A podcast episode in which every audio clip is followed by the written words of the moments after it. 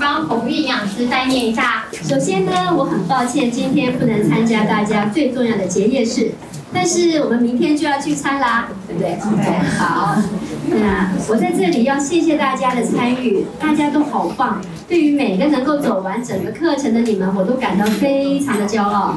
我们有每个礼拜从别的乡镇市来的学员，甚至有为了要上课每次都要请假的学员，还有明明吃不下还努力的要达标的学员，还有呢一边治疗。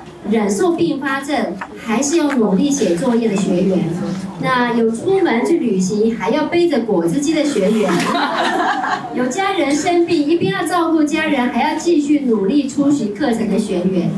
和你们在一起共同成长，真是我最开心的事。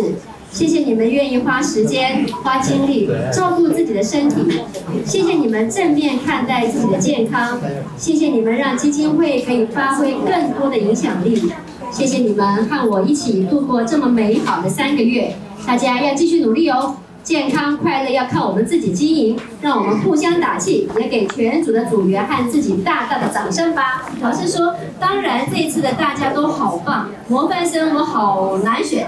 在课程一开始的时候，我帮大家设定的目标各有不同，好多人不止达标，甚至超过我的期待。饮料甜点不见了，油炸食物不见了。本来不吃水果的，开始享受花样饱和精力汤。本来本来小鸟胃只吃下一千大卡不到的，现在可以吃到一千六百卡。这些进步都是大家每天努力累积的。